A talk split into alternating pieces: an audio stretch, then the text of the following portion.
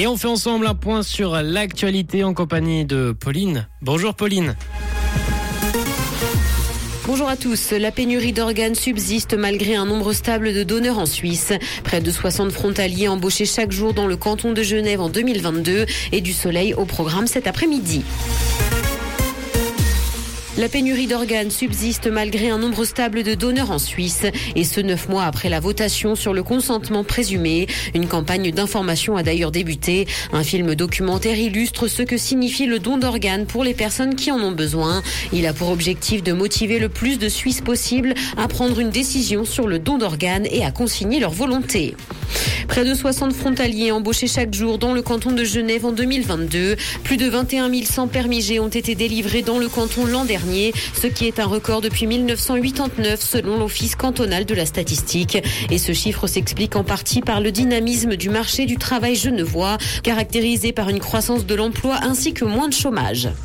Avec plus de 300 000 visiteurs, le château de Chillon a oublié le Covid. La fondation du château a terminé l'année avec plus de 304 000 visiteurs et les touristes internationaux ont représenté 65% du public. Ça représente d'ailleurs une hausse de 55% du nombre total de visiteurs par rapport à 2021, même si ce chiffre est encore loin du record réalisé avant la crise sanitaire. Plus de 430 000 personnes avaient visité le lieu en 2019. Dans l'actualité internationale, en Indonésie, le gouvernement veut créer une nouvelle capitale à Bornéo. L'Indonésie est le quatrième pays le plus peuplé au monde et pour désengorger Jakarta, le pays souhaite donc créer une nouvelle capitale. Et ce parce que la capitale actuelle s'enfonce par ailleurs au-dessous de la mer et pourrait être inondée d'ici 2050. La construction de la nouvelle ville a déjà débuté au cœur de la jungle. Elle pourra à terme accueillir 2 millions de personnes.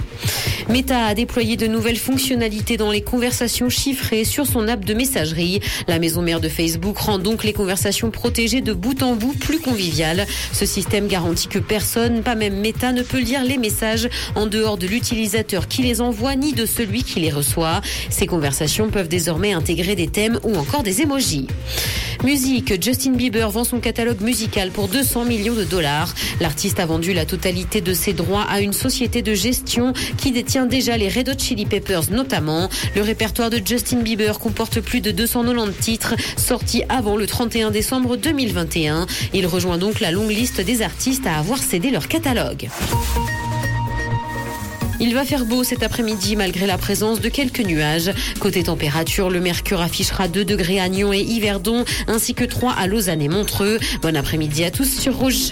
C'était la météo, c'est Rouge.